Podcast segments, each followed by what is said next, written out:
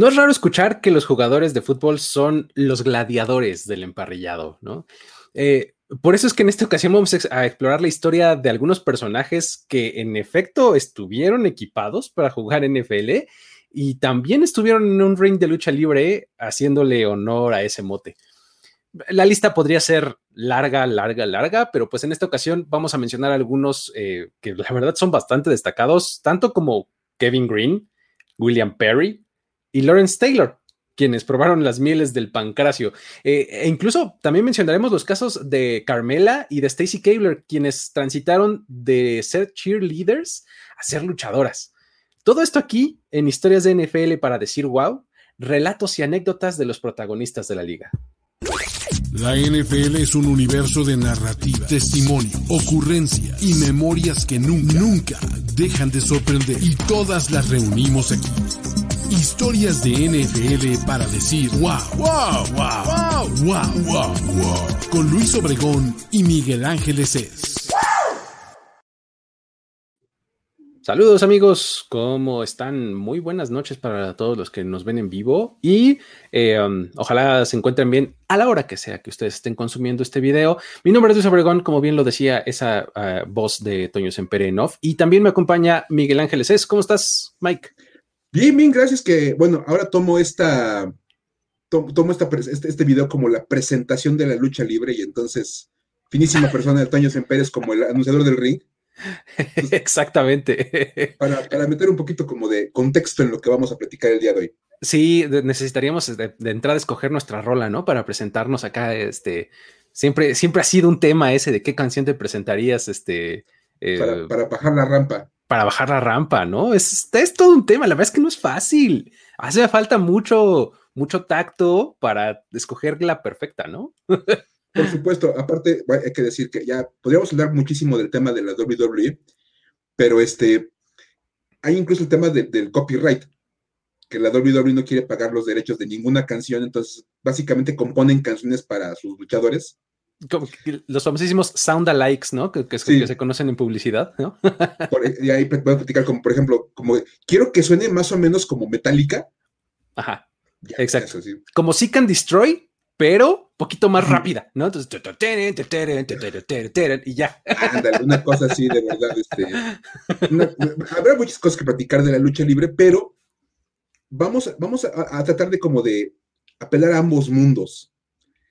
Eh, hay un momento en el cual algunos jugadores NFL terminan siendo luchadores y por distintas razones, desde que pues no pegaron en la liga hasta que fueron tan famosos que se los acaban llevando como atracción extra. Entonces, si ustedes son aficionados a la lucha libre o lo fueron en algún momento de su vida, este programa les va a interesar bastante. Sí, es que justo eh, eh, tengo una, relación extraña con, la WWE porque siempre me ha parecido súper súper atractiva. O sea, me parece como producto de entretenimiento diagonal deporte, me parece padrísima. me parece además que tiene una actitud muy padre, que tiene una construcción narrativa bien padre. Este, nomás que no encuentro la forma de como de entrarle o de seguirla más a detalle, ¿no? O sea, la verdad es que pues lo mío es como mucho más anecdótico con, con, con la lucha libre en, en, general, ¿eh? O sea, no nada más con la WWE, sino en general. Este, pero me parece padrísima. O sea, de hecho, siempre he pensado que, que la NFL debería de tener muchas cosas o adoptar muchas cosas que se hacen en la WWE, ¿no? Esta teatralidad me parece padrísima y es algo que en la NFL rara vez se da, ¿no? Por supuesto, y de verdad, a, mí, yo de verdad empecé viendo lucha libre desde niño y, y, me mantuve ahí como aficionado acá en México y ya sabes, este, el hijo del santo y el rey de Jalisco y, y siempre todas esas cosas. Y luego, como por la secundaria prepa, me hice fan de la WWE con Batista y todos esos tipos, Rey Misterio uh -huh. y figuras que se vuelven hasta parte del argot popular. Sí. O sea, es que es más, es, no has visto lucha libre, todo el mundo conoce a John Cena. Exactamente, es que es esa, eso es justo lo que te iba a decir. O sea, la lucha libre exporta íconos a la cultura pop. O sea, The Rock, eh, un tipo tan, tan carismático como The Rock, pues viene de ahí, ¿no? John Cena es otro, ¿no? Que ya se está convirtiendo como en el sucesor de The Rock, ¿no? Uh -huh. Este, el Undertaker, todo el mundo ubica al Undertaker, ¿no? O sea, son cosas así como súper, súper icónicas y, y, y, y pues la NFL siendo como una liga, pues el, papá, pues, o la principal liga deportiva de Estados Unidos, este, pues creo que eh, pues, en algún momento tendrían que traslaparse esos dos universos, ¿no? es imposible que dos de los espectáculos más grandes de la de, los Estados Unidos no, caben por encontrarse en algún punto. Este, exactamente, De verdad. es imposible, porque el NFL es, el deporte más espectacular y el que más gente tiene como aficionados. Y la lucha libre es un espectáculo verdaderamente, pues, grandísimo. Porque aparte que decirlo, no es, no es, un deporte, le llaman ellos deporte de entretenimiento. porque, pues, y a mí me gusta mucho la definición que dicen, es básicamente una contienda deportiva con un resultado predeterminado. Sí, y es que hay que, hay que entenderlo así y, está, está muy padre, este, porque dijo, tampoco es como que cualquiera pueda hacer lo que ellos hacen, ¿eh? O sea, sí hace falta habilidad deportiva, ¿no? Tanto que, bueno, hablamos de que jugadores de NFL acaban llegando a la lucha libre y ahora como se, se ha puesto de moda un poquito esta, esto como de traslapar, por ejemplo, el tema de, de Rob Gronkowski, que fue campeón 24-7 en WrestleMania hace como dos años, o Pat McAfee, que dio un lucho no no ahí en NXT contra Adam Cole, que de verdad, pues es, maravilloso. Y, son, los ejemplos más, son los ejemplos más cercanos, ¿no? digamos en el tiempo, pues los, referentes más inmediatos ahorita. Y, por eso no los vamos a mencionar hoy, porque realmente pues son como los que todo el mundo va a ubicar de inmediato. Otro punto maravilloso es que comenta Víctor Cruz, la película de golpe bajo es básicamente la conjunción de las dos cosas. Exactamente. Luchadores, jugadores de fútbol americano, todo junto con Adam Sandler. Entonces, pues. Sí, eh, mira, este, qué, este, qué bonito, o sea, Kyler Murray, ¿no? Este podría ser. No vamos a hablar de Kyler Murray tampoco. ¿No? Que sería más como mascarita sagrada. Exacto. Ah, fíjate, esta, esta que tú lo, tú lo sigues más es para ti, Mike. Este, ¿Team Raw o SmackDown? Mi respuesta va, va a revelar mucho mi edad, y la época en que yo veía la WWE, pero mi respuesta va a ser donde estuviera Shawn Michaels. Ah, Shawn Michaels, qué bueno esto, sí, claro. O sea, no importa, casi siempre estaba en Raw, entonces por eso acababas apoyando a Raw porque ahí estaba Shawn Michaels. Shawn Michaels, qué Pero de verdad, o sea, de verdad, de verdad, ah. donde estuviera tú apoyabas esa marca, entonces, en lo personal es mi luchador favorito de toda la WWE y me encantaba, de verdad, este, el, el buen Heartbreak Kid, el showstopper. Exactamente, sí, sí, sí, estaba, estaba bien padre, yo me acuerdo de, él también. Muy bien, bueno, pues vamos a, empezar a, contar eh, la historia. Estamos hablando de lucha libre nada más en el NFL. Y, como turista, ¿eh? realmente no me siento ni por mucho, así, me siento muy lejos de saber del tema, pero en este traslape de, universos, eh, más o menos investigándole, pues encontramos algunas cosas que están interesantes, ¿no? Entonces, eh, ¿por, ¿por qué no comenzamos con, con el primer caso, Mike? Venga. Sí, vamos a hablar primero que nada de estos, pues que son básicamente los que no tuvieron suerte en el emparrillado y acabaron volviéndose estrellas del ring, de verdad. Luchadores que, que a lo mejor este, pues tenía como pocas oportunidades en la NFL, trataron de, buscar algo de suerte en la liga. Digo, jugadores de esos hay muchísimos. Ya saben que la NFL significa not for long. El promedio de la carrera de, de, una NFL son tres años. Entonces, de repente, cuando tienes 25 años y ya te quedas sin chamba en la NFL, pues acá buscando otras cosas que hacer. Es, un poco joven, por así decirlo. Sí, de repente tienes 24, 25 años y ya quedaste fuera de la liga y no hay oportunidades para ti. Con la capacidad física que tienes, vas a buscar algo que hacer. Y es básicamente lo que va a pasar con estos cuates que vamos a platicar. El primero es Baron Corbin, que ese es como bastante reciente. El buen Baron Corbin, que para los que no saben, se llama Thomas Pestock. Ok. De entrada, así de, lamento, lamento decirles que no se llame en la vida real Baron Corbin. no, pues sí acertó en, este, poner su nombre artístico, ¿eh? porque la verdad es que tiene mucho más caché. sí, decir que va a pelear, va a con Thomas Pestock no te, no te dice absolutamente nada. no genera ningún miedo. Él, fíjate, él jugó a nivel colegial en División 2 en Northwest Missouri State. Ok. Básicamente, pues era un equipo, bueno, pues era bueno en la División 2, de hecho, llegaron a cuatro finales consecutivas de la División 2, pero las perdieron todas. Oh, bueno. Los Buffalo Bills de la División 2. Exacto. y bueno, en abril de 2019, pues llegó como agente libre novato, porque pues difícilmente vas a llegar de, la División 2 al draft. Entonces, este, pues habrá que, habrá que decir que pues yo buscó suerte, él como, como, como gente libre novato, lo firmaron los Indianapolis Colts en abril de 2019 y lo dieron de baja en agosto. Luego lo volvieron a firmar el, 19 de ese mismo mes, el 19 de, agosto, y lo dieron de baja empezando septiembre.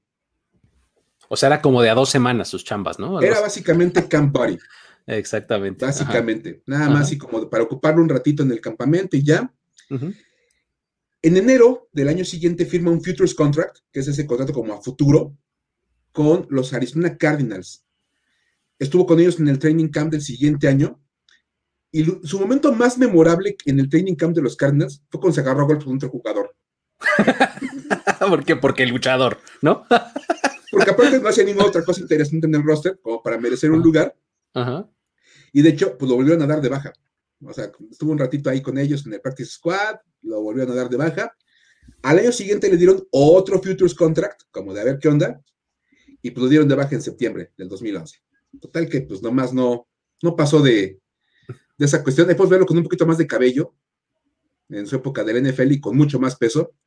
Y en 2012, en agosto de 2012, firma con la empresa WWE, que es la más grande de lucha libre en el mundo, en la marca de desarrollo que se conoce como NXT. Y pues la verdad, tuvo ahí su paso interesante. Debutó en el roster principal porque NXT es como una marca, es como una marca de desarrollo en la cual se preparan para poder entrar eventualmente a la, empresa grande, Raw SmackDown. Y debutó en el 2016 en, WrestleMania. Tuvo un debut bastante grande en, un, en el Battle Royal Andre the Giant y él lo ganó. Entonces, pues, tuvo su momento y ha andado de repente dando lata en la, empresa. No es muy querido, la verdad es que no es uno de esos luchadores que la gente quiere, pero pues ahí anda ahí. Sigue, sigue con trabajo, entonces, pues, digamos que es mejor que, mejor que la NFL sí leído. Andre the Giant, otro, otra de leyenda, ¿no? También, es otro icono justamente de la cultura pop, o sea, todo el mundo sabe cuando dices Andre the Giant, ¿no? claro, y hasta hablaban de, Hulk Hogan, cuando Hulk Hogan levanta a Andre the Giant para azotarlo en un WrestleMania, pues es esos momentos históricos. este, la, bueno, el siguiente que es Hacksaw Jim Duggan, es una leyenda, ¿no, Luis? Ese, sí, sí, sí, sí, ese también eh, tiene un, este, un muy buen historial. Eh, la verdad es que, digo, Huxo eh, tiene como un, historial también en, el fútbol americano. Pues en realidad él fue reclutado por Ohio State, ¿no? O sea, ya tenía ahí un perfil más o menos alto pero pues, eh, se acaba yendo a SMU, a Southern Methodist University, en donde eh, termina siendo este, el capitán del equipo, o sea, todo bien, digamos que eh, su, carrera colegial ahí destacada, y firma con los Falcons, ¿no? Cuando termina la, universidad. Y pues bueno, resulta que un montón de lesiones en la rodilla y demás, pues hacen que su carrera se acabe, pues rápido, ¿no? Que no, que no dure gran cosa. Eh, pero ya para el 79 eh, comienza su carrera como luchador, ¿no? Ok. Y la verdad es que dura un buen de tiempo, o sea, eh, durante, en diferentes empresas y en diferentes compañías y circuitos y demás, incluso hasta 2013 lo, lo, este, lo, seguimos viendo, ¿no? Incluso para en 2011 fue inducido al Salón de la Fama de la WWE, ¿no? Está ya tiene un, este, un, pues, eso ya es mucho decir, ¿no? La verdad es que no es, no es cualquier cosa, ¿no? Sí, por supuesto, en el deporte en el que tú te muevas, en, el, en la la que tú estés, llegar a ser del Salón de la Fama es porque eres uno de los mejores para, ese, para esa actividad. Ya lo podemos ver como, como bien, bien jugador de americano en, su foto con SMU, y ya luego bien lucha libre. Con su... ya es que compose y todo. Es que te digo, es lo que o sea, es, show. Es que sabes que en general, ah, todas estas imágenes que, van a ver, cuando, cuando comparas, pones lado a lado su look de jugador de fútbol americano y luego su look de luchador, es superiorísimo el look de luchador en todos los casos, ya verán. O sea, tanto la producción de la foto, la pose, el peinado, todo es superior, está bien padre. Pero bueno. Y digamos que en cuestiones de mercadotecnia siempre va a ganar la WWE a la NFL. Eh, un, dato padre que estaba yo enterándome hace poco es que, por ejemplo, el, canal de YouTube de, la WWE es el sexto con más suscriptores de, todo YouTube, en todo el mundo. En todo YouTube. Exactamente, o sea, tiene más de 70 y cacho, 77 millones de, suscriptores, o sea, de suscriptores. Imagínense ustedes cuánto llegan los views de, cada video, ¿no? Entonces, de suscriptores tiene más de 77 millones, ¿no? Entonces, es una brutalidad, de verdad, es una industria padrísima. Bueno, primero ya está casi a punto de alcanzarlos. Denos, unos minutos y les llegamos. Yo creo que en los próximos días, próximos semanas, a lo mejor andamos ya alcanzando a la WWE. Exacto. Y hablando de superestrellas y de mercadotecnia deportiva en la, lucha libre, hay que hablar de, Bill Goldberg. De verdad, una verdadera superestrella. De verdad, de verdad. Eh, de hecho, él se llama William Scott Goldberg, su apellido real. Eso es interesantísimo, porque de repente siempre les cambian los nombres.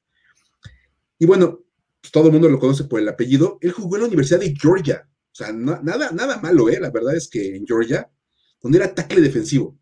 La verdad le iba, le iba bien. De hecho, él fue seleccionado por los Rams en la, en la ronda 11, fue el pick 301 del draft 1990. O sea, ya hablamos de un cuate con talento suficiente para salir en un draft. Exacto, ajá.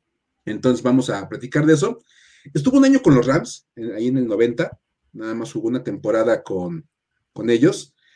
Y luego, pues, este, pasó a los Sacramento Gold Miners de la CFL.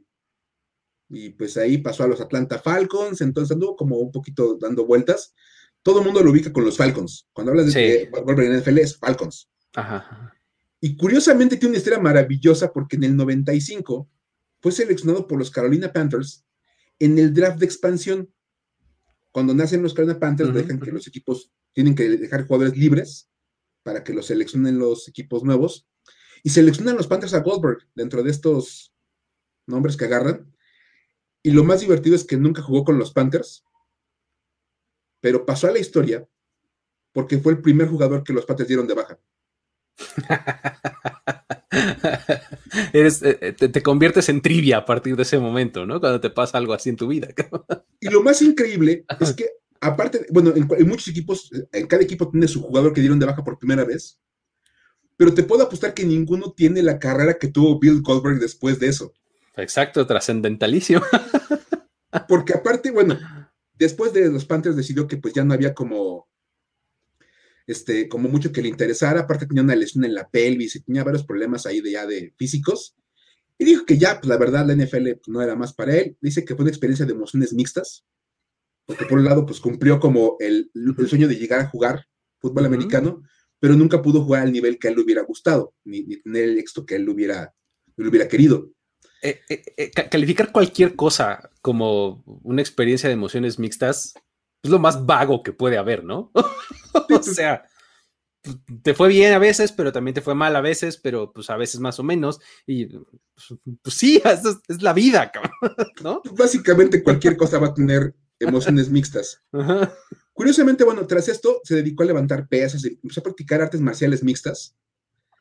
Y, ahí lo conocieron un par de, ahí lo conocieron un par de personas, Lex Luger, famosísimo también de aquellas épocas, y Sting. Ojo, no el cantante de The Police. Ah, no, ok. No, no, no. Message in the Bottle, ¿no? Ok, perdón. Sí, no, así de. ok. ¿Por qué debería andar Sting con un luchador en Exacto. No, un luchador que se llamaba Sting. Ok, vaya. Ajá. Para aclarar, ¿no? Nada más por detalles. Y lo conocieron y pues lo vieron que físicamente era impresionante y les dijeron, oye, ¿por qué no te metes a la lucha libre? Él no la veía, no le gustaba la lucha libre a Goldberg y dijo, no, pues, ¿para qué, no? ¿Qué es eso, creo? ¿qué es eso? Y pues lo acabaron convenciendo y le dijeron, mira, tú vas a ver. Total que en el 97 debuta en una empresa que se llama WCW, que era la competencia de la WWE en aquella época. Y de verdad, de verdad, fue increíble porque se volvió un fenómeno, porque derrotaba a todos sus rivales en cosa de minutos. Y entonces de repente ya sabes que entraba, golpeaba dos, tres veces, lo tiraba y ganaba la lucha Goldberg. Y total que este, según la empresa, porque no, me lo van a creer, mucho de la lucha libre es, es ficticio. Nah, ¿cómo? Te lo puedo asegurar. ok. Eh, Según la WCW, Goldberg tenía marca de 173 ganados, 0 perdidos. 173. O sea, ¿cada cuánto luchaba? ¿Cuántos años luchó? ¿Qué diantres? Lo más divertido es que esa marca que, bueno, la trataron de hacer como para darle mucho realce, fue una burla entre los luchadores porque dicen, de repente luchaba el viernes y llegaba a marca de 42-0. Entonces, ah, no inventes. Y a la siguiente semana, cuando volvió a luchar, ganaba, ah, va 58-0. le inventaban los números cada semana, se los inflaban. Entonces, dicen los que, leyendo un poquito sobre la, carrera de, Goldberg, que según los expertos y la gente que, que, le llevaba una cuenta más real de cuántas veces luchó, que la marca era como 35-0. Bueno, de cualquier manera está muy bien, ¿no? Pero, pero que va de 53 a 100, ¿qué? 143. 173-0. 173. Total que bueno, ahí de repente perdió su marca, este. Después pasó por Japón, pasó a la WWE, anduvo en varios lados. Otra vez, vean nada más la diferencia entre imágenes. Ve nada más la producción del lado derecho, caray. Sí, no, no, toda la imagen aparte se ve como el tipo más malo del, del lugar. Claro. Lo ves llegar y dices, no, me, va a golpear y me va a partir en dos y ni siquiera voy a poner las manos. Pues sí, porque esa es la imagen que daban con Goldberg. Y muchos lo, recordarán porque, pues, aparte sale en golpe bajo. Exacto. Es uno de los luchadores que salen en golpe bajo. Y la verdad es que fue muy, fue muy divertido y, pues, es parte de, de esta historia de la WWE con esas figuras súper famosísimas. Sí, así es. Está, eh, eh, es, es, grande la historia de Goldberg, porque realmente sí se, llegó a convertir en, un este en una figura importante, ¿no? De, de, de, los circuitos profesionales de la lucha. O sea, la verdad es que le fue bastante bien, ¿no? Aparte, ya, ya, ya salía el luchador contrario y pues, siempre dejaban al mejor para el final en la presentación. Y la arena completa empezaba a cantar Goldberg, Goldberg. Goldberg, porque de verdad era todo construir el ambiente en torno a este, ahí, a, lo que era este cuate, y pues, este, es, maravilloso, la verdad, y, incluso se inventó la frase de Who's Next. Ok. Ganaba, como ganaba, y decía, ok, Who's Next. Venga, ¿no? Así como si fuera en, lucha de jaula, ¿no? Así de reta, ¿no? Casi, casi. Unos que sí raspen, ¿no? Tenía, esa imagen como de verdad de que era el cuate que era invencible. Bueno, la verdad es que tuvo una carrera muy, muy buena. Y otro, otro luchador que aparte es famosísimo en estos momentos, Luis, es Roman Reigns, ¿no? Sí, es de, este es de mis favoritos, caray. Sí, está padre esta historia de, Roman Reigns, porque, digo, vamos a empezar este, de, nuevo por, por, revelar que, no necesariamente eh, Roman Reigns es su nombre, ¿no? O sea, porque está bien padre llamarte Roman Reigns, pero pues no, él, él en realidad se llamaba Joseph Anoai. Ah, algo así, ¿no? Leati Joseph Leati Joseph Anoai. Ok, ¿no? Eh, este, eh, él viene de, Georgia Tech, ¿no? En, colegial. Ahí, este, ahí jugaba. Y pues bueno, tiene como como coincidió en el tiempo en el que Calvin Johnson jugaba ahí, si se acuerdan, también es egresado de ahí, Megatron, ¿no? Entonces ahí coincidieron en el mismo equipo y ahí este Anoai era liniero defensivo, ¿no? Ahí incluso eh, fue al equipo este, All ACC en el 2006. ¿no? Tuvo buen año en 2006, tuvo este, 40 tacleadas, dos fumbles forzados, 4.5 sacks, o sea, una, una temporada buena, ¿no? O sea, para, un jugador. Luego, de ahí, pues no es seleccionado en el draft, pero eh, lo seleccionan como, bueno, mejor dicho, lo firma como agente libre este, en mayo de 2007 los Vikings, ¿no? Eh, el problema es que, pues, eh, en ese mismo off-season lo dan de baja porque le diagnostican leucemia, ¿no? Este, pues digo, una enfermedad que, pues, obviamente prácticamente lo iba a inhabilitar y, pues, bueno, siendo este el negocio despiadado y descorazonado que es, pues bueno, lo, deciden cortar los Vikings, ¿no? Eh, para agosto de ese mismo año lo firman los Jaguars, ¿no? Eh, deciden darle una oportunidad, pero también le vuelven a dar de baja eh, una semana antes de que empiece la temporada. Total que en realidad su paso por la NFL ahí, ahí se limita y de ahí se va a la CFL en 2008. en donde llega a los Eskimos, a, los Edmonton Eskimos, ¿no?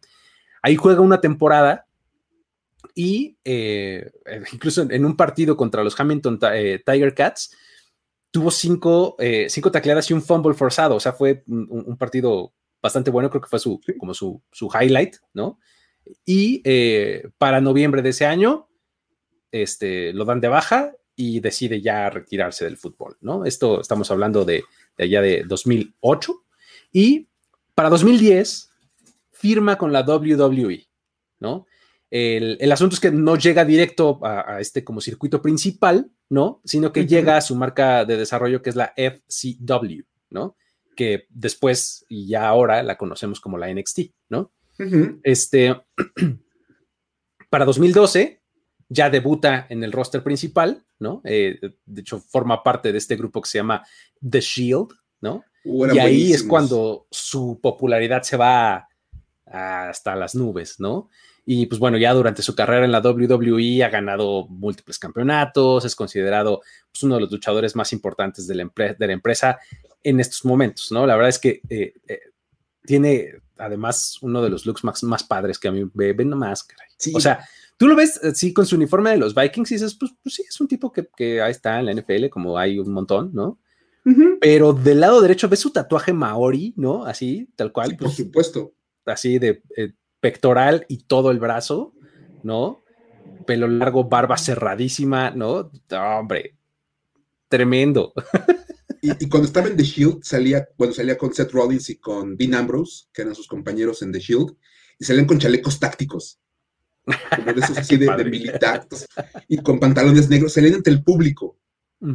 Entonces de repente salían y rodeaban al ring, cosa que siempre fue como muy llamativa porque eran tres y rodeaban al ring y pues les faltaba siempre un, lado porque eran tres.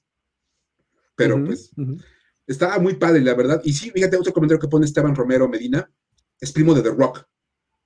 Exacto, sí, sí, sí, sí, sí, es primo de The Rock, sí, y, este, y está peleando contra su leucemia, según nos dice Esteban, el mismo, el mismo Esteban. Sí, de, hecho, hace un par de años volvió a tener leucemia, de hecho, por eso tuvo que dejar la, empresa un ratito, la WWE, ya regresó y otra vez está, pues, en los cuernos de la luna, es el, el campeón actual de la, empresa, y pues la verdad es que lo más interesante es que le ha ganado dos veces a la leucemia, creo que eso es lo más destacable de, de Roman Reigns. Más allá de, de, también leído en el NFL o que tanto lo, lo quiera la gente, porque aparte de esas figuras controversiales de la, de la lucha libre, como que no acaba de gustar de repente su, su, estilo, pero pues él, la verdad es que ya ganarle dos veces al cáncer siempre va a ser importante. Está bueno. Esos son los que no tuvieron nada de éxito como, como jugadores de NFL y acabaron siendo figurones en la lucha libre. Pero tenemos otra, otra, otro tipo de, historias, ¿no, Luis? Sí, tenemos el, contraste, ¿no? O sea, que son las estrellas de la NFL que pues acabaron por una razón o por otra luchando, ¿no? O sea, digo, este, ha, habido pues, muchos, muchos casos, ¿no? Eh, que, este, que, podemos mencionar. muchas, incluso podemos catalogarlas casi, casi de este, ardides publicitarios, ¿no? O sea, movimientos así de. Por supuesto. Pues, pues es que es Gronkowski, ni modo que no, ¿no? O algo así. Sí, ¿No? Así de, aquí, aquí, podemos traer que está lo suficientemente loco como para entrar a una lucha por una vez en su vida. Y Ron Gronkowski va pasando justo por ahí, entonces. Y de repente están viendo así un video en donde alguien choque, una cerveza así, se les traiga en la cabeza. Y ¡Ah, mira! Ahí está. Perfecto. Cuando yo soy fiesta, entonces pues ya dijeron esto. Exacto. pues sí, ¿no? Digo, el, caso, un, caso ilustrativo de esto pues, es Steve McMichael, ¿no? Este. Steve McMichael, claro. por, ahí tenemos eh, ese, ese caso que este, pues bueno, él eh, jugó a nivel colegial en Texas, ¿no? Y eh, pues en su año de senior fue All American y fue MVP del, defensivo del Hula Bowl, ¿no? Eh, la verdad es que eh, bastante bueno y en 2010 incluso fue inducido a la fama del fútbol americano colegial, ¿no? O sea, a, esos niveles estamos hablando de, buen jugador, ¿no? Muy bueno. lo seleccionan los Pats en la tercera ronda del draft de 1980. y lo dan de baja dos años después, ¿no? Eh, está, tiene una estadía ahí corta y de ahí se va a los Bears, ¿no? Ahí fue incluso tackle defensivo titular eh, en, esa, en aquel este, equipo de los Bears del 85. ¿No? Eh, formó parte de, de, aquella legendaria defensiva. Y pues bueno, en 1988 fue el líder del equipo con 11.5 sacks. O sea, sí estamos hablando de un tipo que realmente era muy, muy destacado y tenía muy buenas credenciales dentro del campo, ¿no? Eh, de hecho, eh, en 2005, ya muchos años después, Mike Ditka, que era pues, el entrenador de aquellos Bears, se refirió a él como el jugador más duro que ha entrenado, o sea, the, toughest player, ¿no? O sea, con esa, esa, expresión que ya saben que es como rudo, duro, este, ¿no? Eh, imagínense, ¿no? En, aquella defensiva que estaba repleta de jugadores que podías calificar así. Estaba Mike Singletary, Richard Dent, Wilbur Marshall. Digo, era, era como Walter Payton. Ahí nomás, ¿no? y él era el, más, el más duro. El más duro, ¿no? Entonces, pues su última temporada ya acabó con los Packers, ¿no? Este, pero está muy buena esa anécdota porque después de que se retira, este, dice, una, hace una declaración algo así como diciendo, por 13 años ayudé a los Bears a vencer a los Packers cada año, ¿no? O sea, les pateé el trasero, ¿no? Así que el último año ya me fui con lo que me quedaba, ¿no? Que ya, que ya la verdad ya no era tan bueno. Y entonces así les fui a robar su dinero y les volví a patear el trasero. Qué mala onda. o sea, ya como último año fui nada más a cobrar a Green Bay. Sí, exacto, tal cual. O sea, y, en este espíritu también de luchador, ¿no? Así de, hacer este la mejor declaración posible. Una habilidad necesaria para ser luchador es ser muy bueno con las declaraciones. Exacto, exacto, ¿no? Digo, ya eh, tras su retiro en el 95, firma con la WCW, que ya mencionabas hace un momento, eh, en realidad se contrata como comentarista, ¿no? Pero poco a poco se va involucrando en las luchas y este, y, pues ya de repente ya hasta apodo tenía, ¿no? Ya le decían Mongo. Ok. y, pues ya en el 97 tuvo dos luchas, ¿no? Ahí contra, contra otros dos jugadores de NFL. Ahí venció a Reggie White en Slamboree, se llamaba el evento, y después pierde contra Kevin Green, ¿no? En, este otro evento que se llama The Great American Bash, American Bash, ¿no? Eh, además, en esa lucha, eh, la mamá de Kevin Green le aplica la, clásica bofetada de luchador, así, tal cual, ¿no? Es un gran momento. La, señora que se pelea con el luchador. Sí, sí, sí, gran momento. Esos son momentos maravillosos, de verdad. Y pues bueno, ya para 99 ya se acaba retirando eh, de la lucha libre, ¿no? Pero buen, este, buen ejemplo este, ¿no? De Steve McMichael. Otra vez, ve, nada más la diferencia, o sea, de un lado es un jugador normal de, de NFL y del otro lado ya es todo un estrella, aparte se llama este Bears. Sí, claro, su chamara, pues, es que no, no podía despegarse de eso, porque digo, habiendo sido parte de este equipo tan icónico de, de los Bears del 85, pues está difícil que te, que te, escapes de ese, de ese referente, ¿no? Y, y aún así, pues ya se, se mete a la lucha libre y aún así lo hace muy bien, ¿no? Sí, la verdad ahí tuvo sus momentos. Fue de los que mejor le fue como, después de jugador en la lucha libre, tuvo buenos momentos ahí. Por ahí peleó con Rick Flair y con varios luchadores muy famosos. tuvo, sus momentos, la verdad, del buen Mongo. Mongo. Mongo. Está bueno. Y, otro que tuvo sus momentos también fue Kevin Green. Ya lo mencionamos ahorita y qué cosa. O sea, Kevin Green, digo, Hall of Famer. Es un Hall of Famer, por amor de Dios. Kevin Green. Aparte, tres veces All Pro. Ya hemos, este programa siempre va a hablar, abogar por el All Pro por encima de cualquier otra nominación como el Pro Bowl. El All Pro es más importante. Y bueno, de verdad es que era un auténtico, un auténtico headhunter, un cazacabezas como, como jugador en su época. Era buenísimo. De hecho, él fue parte de aquella famosa defensiva de Blitzburg. ¿Te acordarás? Exacto, sí, sí, sí, sí, sí. De hecho, bueno, él a finales de los 90 empieza a aparecer en la WCW, que realmente ahí sí, pues, dicho con toda honestidad, andaban buscando celebridades para pues jalar un poquito como la atracción ahí, el rating. Entonces, pues le acaban hablando Kevin Green, que se anima. Su primera aparición fue en una cosa que se llamó Clash of Champions, en un evento, en enero del 96. Fíjate nada más, acompañado a Hulk Hogan y Randy Savage, sea, iba de cuate, como para evitar que alguien se metiera con, sus amigos, en una lucha contra Ric Flair y The Giant, ¿no? Andre The Giant, The Giant, nada más. The Giant, exacto. iba, iba, de guarura de Hulk Hogan. Qué padre. Nada más. Buenísimo esa historia. Su primera lucha vino en el 96 cuando ayudó a Steve McMichael, el Mongo, en un problema que tenía con, con Rick Flair y Arn Anderson. El problema, por cierto, ya investigando, es que Rick Flair le tiraba la onda a la esposa de Steve McMichael.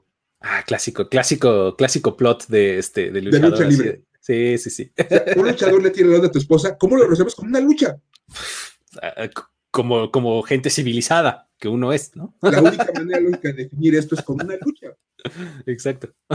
Bueno, pues es genial.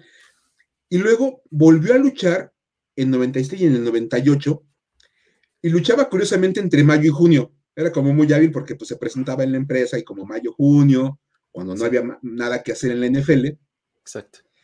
Pero eso no, no, quita que los equipos tengan como muy consciente el no te puedes lastimar. Pues, no, no, es así como que digamos muy seguro que andes luchando por ahí, ¿no? la lucha libre, por más que sea un show, es un deporte y te puedes lastimar y puede haber lesiones muy severas. De hecho, tanto los 49ers como los Panthers, equipos en los que jugó en esas épocas, le acabaron poniendo cláusulas en su contrato en las que le decían que no podía luchar. Así de plano, tienes prohibido luchar. Prohibido luchar. sí. Pero tuvo sus luchas y acabó teniendo eventos y toda la onda, y la verdad es que si de por sí era feroz como jugador, se veía también bastante espectacular como luchador ahí tu, su, onda, aunque no era tan producido, eso hay que decirlo. Porque otra vez ya no era como el, ser un luchador y construirlo todo en torno a la marca, sino como más, nada más ponerlo como con su, con su ropa de lucha y ya. Sí, que, que, que, lo que más lo distinguía era su número 91 en el short, ¿no? Ahí lo vemos ahí. Ah, este... y le ponían así este, la pintura en los ojos porque, pues, este, jugador de fútbol americano. Porque, sí, porque no hay nada más cliché que ponerse dos líneas negras debajo de los ojos para parecer jugador de fútbol americano, ¿no? Eso le va a recordar al mundo que juegas fútbol americano. Sí, exactamente. Entonces, pues, obviamente tenía que pasar. Y hablando de ardides publicitarios, ¿qué tal, Luis, William, el refrigerador Perry? Hijo, ese, ese también, ese está tremendo. Este, digo, otro miembro de, aquel equipo de, los, eh, de los Bears del 85, ¿no? Este, digo, él, era muy famoso por ser este tackle defensivo gigantesco, ¿no? Este, eh, una de sus marcas, de hecho, eh, sus récords que, él puso en su carrera, fue ser el jugador más pesado en anotar un touchdown en la NFL, ¿no? En ese momento pesaba 152 kilos, ¿no? El angelito. Entonces, eh, pues en realidad su, participación en la WWE, eh, digo, vino al año siguiente, en el 86, cuando estaban en los cuernos de la luna todos los, todos los Bears del 85, y fue parte de este evento que se llama Battle Royale en, WrestleMania 2, ¿no? Fue eh, incluso en, 2006, fue inducido al Salón de la Fama de la WWE en la categoría de celebridad, ¿no? Ok. y su presentador fue John Cena. ¿no? es un poquito una anécdota, ¿no? Este, la de, la de William Perry, ¿no? Hay que decir incluso que WrestleMania 2 fue en Illinois. Además, Nada por si fuera poco. ¿no? Está el, momento del touchdown en, el, Super Bowl, ¿no? Y este, y, ya vestido de luchador. Aquí sí nos quedó un poquito de ver el look, ¿eh? insisto, como que cuando nada más era por el momento, pues nada más como que se pusieron una playera y un short, ya con eso era luchador. Sí, sí, sí, sí. Ahí sí que también hizo la misma de aparecer nada más una vez y toda la onda y todo, fue Lawrence Taylor. Por amor de Dios, Lawrence Taylor. A ver, si hablas de los, de los mejores jugadores ever de toda la historia de la liga, Lawrence Taylor va a salir en algún momento en la plática, ¿no? No puedes hacer una lista de los mejores jugadores en la historia del NFL sin poner a Lawrence Taylor en la lista en algún momento. Exactamente. y si ya te haces la lista de los mejores linebackers de la historia, obligadamente tienes que poner a Lawrence Taylor en el top 3. Así de verdad. De hecho, bueno, su currículum como jugador es, no, no como eh, platicarlo acá, nada más va a ser como comentado, pues, novato defensivo del año. tres veces defensivo del año, fue MVP de la liga. O sea, que un linebacker sea MVP de la liga ya es verdaderamente Imagínate. dificilísimo. O sea, que sea un defensivo, ¿no? Ya es muy difícil. Un linebacker, todavía más, porque no, está muy impresionante. Pero si, si, lo, si, lo, vieron jugar o han visto videos de Lawrence Taylor, se darán cuenta por qué era lo que Lawrence Taylor era. De verdad era impresionante. Y bueno, obviamente lo que mucha gente no sabe es que él tuvo una aparición en la WWE y, y nada más fue el evento principal de WrestleMania, de WrestleMania 11. Ajá. nada más. peleó contra Bam Bam Bigelow. Ok, gran nombre. Qué gran nombre. sí. Hablando de eso, hay un nombre que nunca se me va a olvidar, un luchador que no era tan bueno, pero se llamaba Justin Credible. ¡Oh, hijo, qué bueno está eso! Justin Credible. Justin Credible. Ay, qué padre. Eh, de grandes nombres de lucha libre que se me claramente, eso fue un gran nombre. Pero Bam Bam Bigelow no se queda muy atrás y peleó contra Lawrence Taylor. Imagínense nada más que te dicen, vamos a ir a ver las luchas, WrestleMania, y el evento principal es Bam Bam Bigelow contra Lawrence Taylor. Qué padre. Pagas el boleto. Si Pagas el boleto. No importa qué.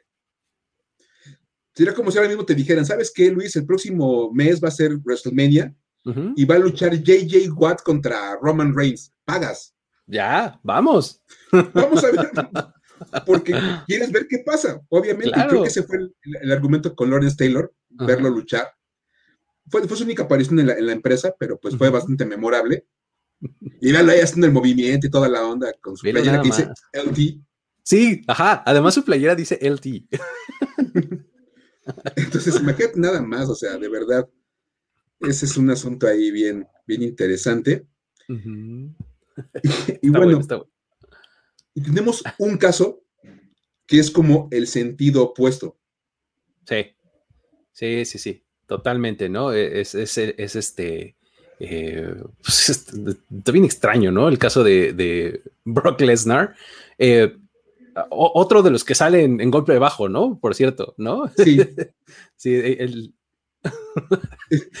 Aparte, Brock Lesnar es una de esas figuras que también ha, peleado en artes marciales mixtas y fue campeón de, de, este tipo de cosas. Creo que en UFC, no recuerdo la, empresa, pero también fue campeón de eso. O sea, un tipo como muy diversificado en sus asuntos. Sí, digo, e, él, él, él, estaba, desde que estaba en la preparatoria, combinaba, ¿no? La lucha y el fútbol, ¿no? O sea, siempre, siempre estuvo ahí eh, metido en los dos. Eh, pero pues cuando se gradúa, decide irse por el camino de la lucha libre, ¿no? Este, se, mete incluso al equipo de la Universidad de Minnesota, ¿no?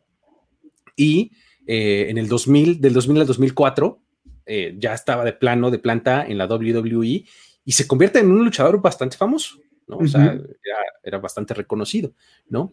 Y en 2004 decide, pues si soy tan buen luchador, ¿por qué no me voy a la NFL? ¿No? Va a prueba suerte, ¿no? Eh, pues lo que él decía es, pues mira, si yo puedo competir con estos tipos que son grandes atletas, ¿por qué no voy a poder competir en la NFL? Yo puedo competir contra cualquiera, ¿no? Ok, ¿no? Okay. Este, digo, va al Scouting Combine, tiene una actuación este, buena, ¿no? Eh, el problema es que después sufre un accidente en motocicleta, ¿no? Eh, y, lo deja con una lesión en la mandíbula, en la mano, en la pelvis, en la ingle, o sea, un accidente medio fuerte son, ¿no? Y pues bueno, después de todo esto son los, eh, los Vikings los que le dan un tryout, ¿no? Y este, lo firman a finales de julio, ¿no? Y este, Participa en, dos partidos eh, de pretemporada con Minnesota, pero lo cortan el 30 de agosto. O sea, más o menos duró como un mes en el equipo, ¿no? Este, después de eso los Vikings dicen, bueno, pues tienes algo de potencial, ¿no? ¿Por qué no te vas a la NFL Europa, que era cuando estaba justamente este, en su apogeo? Y pues, dice, ¿sabes qué? Este, como que irme a Europa a jugar fútbol, pues no, creo que mejor no. Declina ¿no? Y pues para 2005 mejor regresó a la lucha libre, ¿no? Y pues bueno, ya de ahí ha tenido, este, como ya decías, algunos, algunas apariciones en artes marciales mixtas y demás, ¿no? Este, Eh, la, verdad es que sí, es, un, es, un, caso medio extraño el de Brock Lesnar, ¿no? Sí, no, no inventes, porque aparte, otra vez, él trató de hacer como el sentido contrario, ser primero luchador y luego jugador de NFL.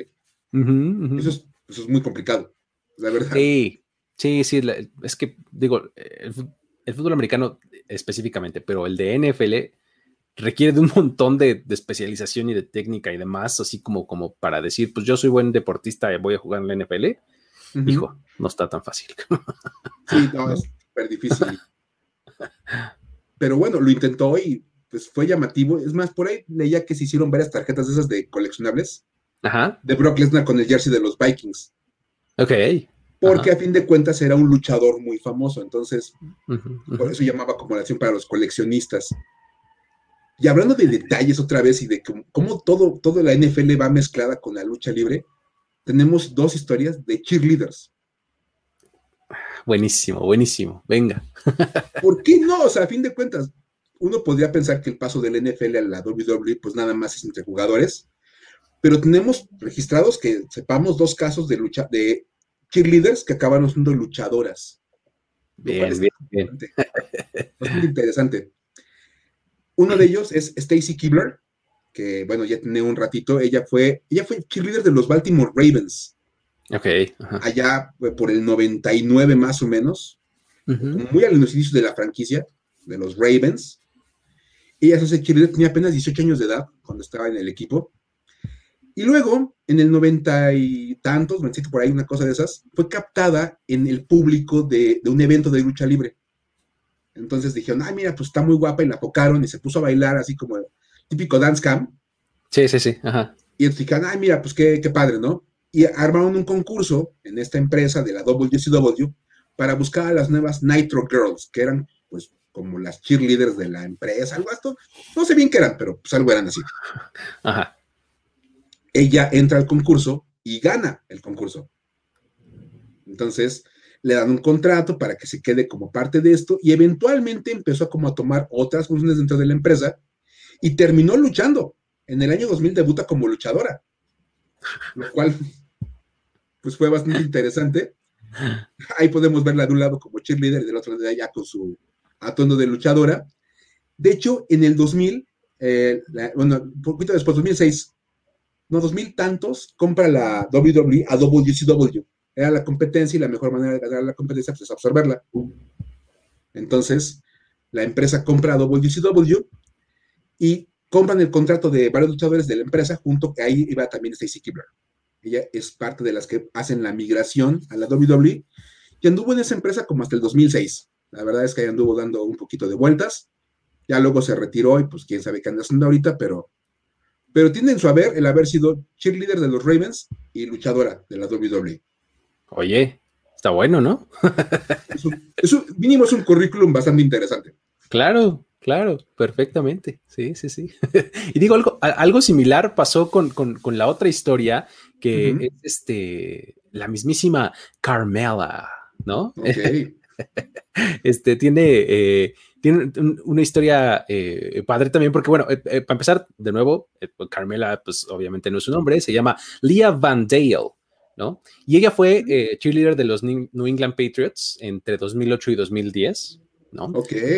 Y pues para la temporada 2010-2011 eh, audicionó para ser parte de las Laker Girls, ¿no? Y pues se queda, se queda en el equipo. O sea, digo, también igual que los equipos de, este, que juegan en el campo en la NFL, los de cheerleaders también tienen cortes, también tienen este, sus procesos igual estrictos, Entonces, pues no es como que tengas tu puesto asegurado, ¿no? Entonces, de, de, repente, para 2011 ya no formaba parte del equipo y pues bueno, es por eso que se va a, este, a, la, WWE, ¿no? Y de ahí, en el 2013 firma justo ya con, con esta, este, con, con, la WWE y se une a la marca de desarrollo esta que hemos mencionado varias veces, que es la NXT, ¿no? Y ya en 2016 fue llamada al roster principal, ¿no? Que pues todavía hasta la fecha sigue, sigue trabajando ahí, ¿no? Ahí este, eh, podemos verla todavía con su atuendo rojo. De hecho. Sí, y, de hecho por ahí fue campeona en algún momento, mal no recuerdo, tuvo por ahí alguna vez un cinturón de campeona de la, de la WWE. Entonces, bueno, digamos que todavía mantiene ahí como su presencia en la, en la empresa. este, y fíjate, le tocó aparte ser cheerleader de los, de los Patriots en, sus buenos años, ¿eh? O sea, no, sí, así. Sí, claro. En las épocas de Brady. Y luego fue Laker Girl, entonces, digamos que tiene un currículum bastante elevado como, como cheerleader. Exactamente. Sí, sí, sí. es más, dentro de los equipos de animación hay como también, esta, es como hay como rankings. En la NFL son las Dallas, de los de Dallas Cowboys, son como el top de la clasificación. Y en el básquetbol son las Laker Girls. Son las de los Lakers, exactamente. Ser Laker Girl es como, bueno, un super honor allá en Los Ángeles. Y Carmela fue cheerleader, Laker Girl, y aparte, hasta creo que campeona de la WWE. Entonces, imagínate nada más hablando de currículums interesantes. Sí, sí, sí, sí, sí. y curiosamente, todo esto viene, toda esta plática viene dos días después de que Urban Meyer hace su aparición en un evento de lucha libre. Porque no podía pasar una semana sin dar la nota, ¿no? Claro. aplicando el, programa. aplicando la de no puedes pasar cinco minutos sin hacer el ridículo. No, como abuelo, abuelo Simpson, así. Obviamente por temas de copyright y no, no queremos que nos tiren el video de YouTube, pues no podemos compartirles el, clip completo de lo que pasó, pero yo lo compartí vía Twitter, se lo mandé ahí a, Luis para que lo platicáramos y todo el mundo puede entrar en la conversación. Pero les cuento rápidamente, eh, Chris Jericho, el campeón de la AEW, o ya no es campeón, no sé bien, no, no sigo mucho esa empresa, peleó en una lucha callejera en el estadio de los Jaguars, porque, pues, ¿por qué no? Eh, sí, digamos que la calle es muy similar a un, a un estadio de NFL, ¿no? Entonces, por eso yo me imagino, ¿no? Sí, por supuesto. Aparte, el estadio de los Jaguars debe ser como, como, como la calle, porque pues cualquiera entra, último entró. Exacto. Y de repente en el, pleito acaban en la oficina de Urban Meyer, que estaba trabajando en domingo en la noche. Muy bien. Y lo mejor, tienen que ver el video. está con su coach de acondicionamiento físico que le da un par de balones a Chris Jericho y la vista de balonas al contrario. Buenísimo. Y luego Jericho le pide la laptop a Urban Meyer y Urban le da la laptop. Es lo mejor porque le voltea y vuelve a ver a Urban Meyer así como diciendo, wow, ah, este, toma, ¿no? así como cuando te asaltan, así de que entregas tus cositas, así Urban Meyer así le entrega su computadora. tienen que verlo, de verdad, está, está buenísimo, está en, la cuenta de Twitter de la, de la empresa. Y con la laptop le pega en la espalda al rival Chris Jericho. y Urban Meyer nada más le hace. ¿Qué? Mi laptop donde tengo las jugadas de Team Tivo y todo, todo el plan para usar a Etienne como receptor y todas esas cosas. Mira, por ejemplo, aquí está la verdadera razón. Eso fue lo que pensó Urban Meyer. Ese muchacho Jericho tiene buen brazo. Es mi oportunidad para poner a Trevor Lawrence de running back. Sí, y hay que decir que, bueno, tiene como cierta razón de ser, como lo están poniendo por acá. El dueño de los Jaguars es Shad Khan, este señor de bigote súper especial, y su hijo Tony Khan es dueño de GW. Entonces, digamos que es como negocio familiar ahí y por eso pues mezclan como a los Jaguars con la, lucha libre. Y ahora Urban Meyer, dentro de las locas, locas aventuras de Urban Meyer en la NFL, ahora tiene que participar en una lucha callejera de GW. Hablando de currículums interesantes, ¿no? sé. Hice campeón a Utah, a Bowling Green, a Florida, a Ohio State y además participé en una, lucha. Ayudé a ganar una lucha callejera. Exacto y firmé una ala cerrada sin experiencia de 33 años. Exacto. De verdad. Y lo mejor es que no es de historia para decir, güey. Además, es exacto. Sí, sí, sí. Falta que sea para decir, güey. Por favor, venga, venga. Porque de verdad estuvimos cerca de poner la, de, la, de Urban Meyer, pero queda nada más como comentario. La historia ahora va a caer en los Dallas Cowboys, Luis. La historia de está para decir, güey. Sí, totalmente, totalmente. Es que sí, se vio total. Si creen que Urban Meyer dándole su laptop a Jericho para que le pegue al luchador es, de güey, espérense a escuchar lo que le pasó a Micah Parsons. Hemos hablado, hay un programa que hicimos cerca de los números, pues en los jugadores y de todo este tema que surgió por el cambio de las reglas en la numeración. Y bueno, ahora los jugadores pueden ocupar más opciones de números. Entonces, Micah Parsons, la, el linebacker que seleccionaron los Cowboys en la primera ronda, se va a quedar con el número 11 que él utilizaba en la Universidad de Penn State. Entonces él va a ser linebacker con un número 11, porque los linebackers deben ocupar un número 11. Sí, digamos que Drew Bledsoe jugaba de backer, ¿no? Por supuesto. Lo mejor es que eh, su compañero de equipo y su compañero de posición, Jalen Smith, decidió cambiar de número y abandonar el 54, que es un número perfecto de linebacker. un gran número. decidió casi, casi como sumarlo y ponerse el 9.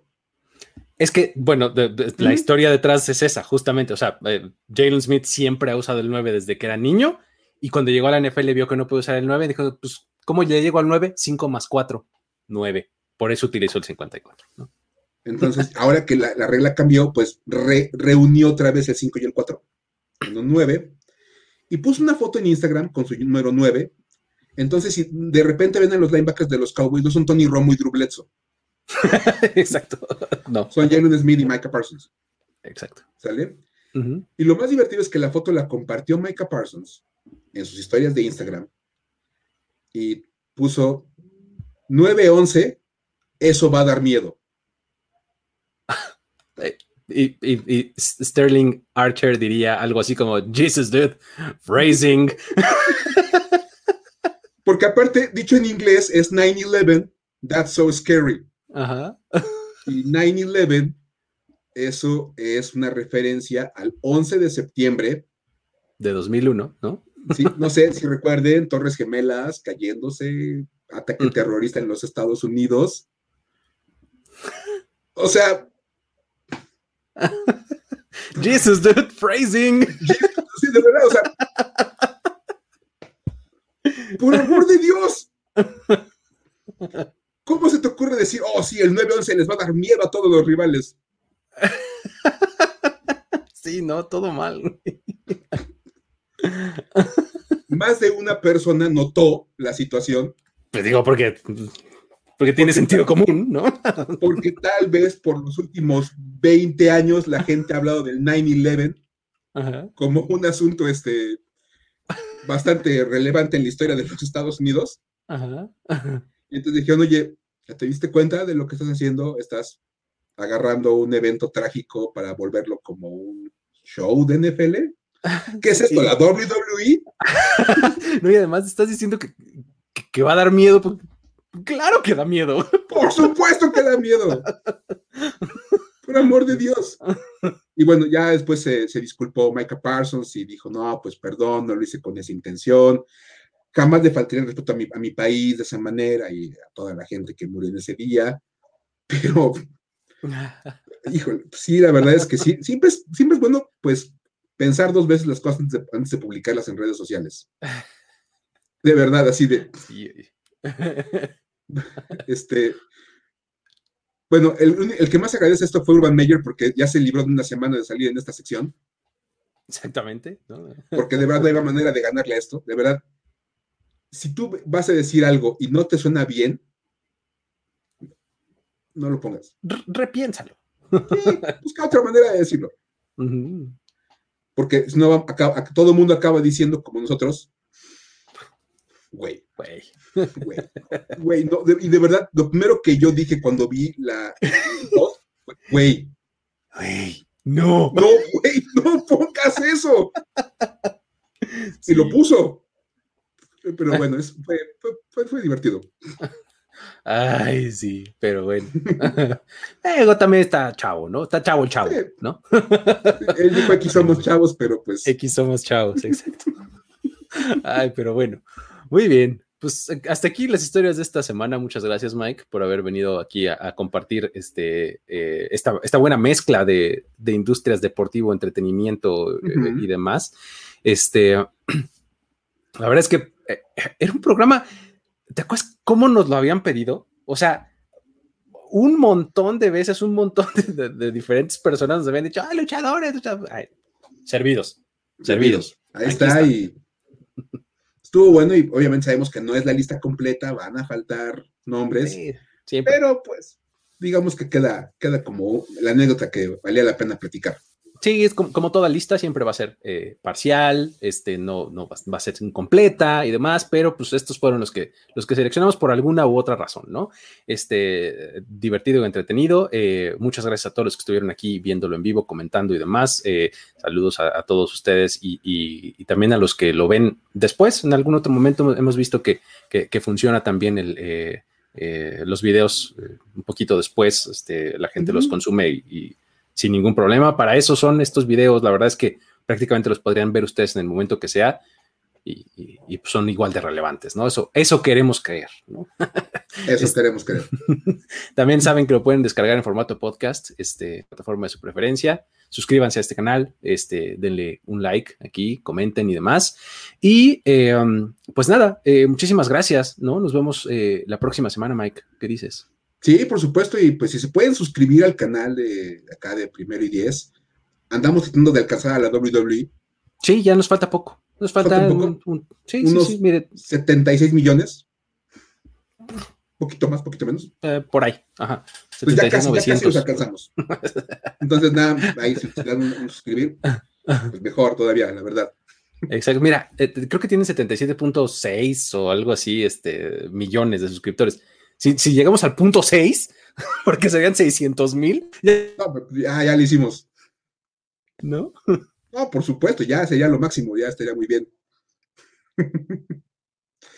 Pero bueno, pues, desde que, que regrese Luis, porque ya se trabó de la emoción. Ah, pero pues ahorita tiene que regresar el buen Luis. A ver, espérenme.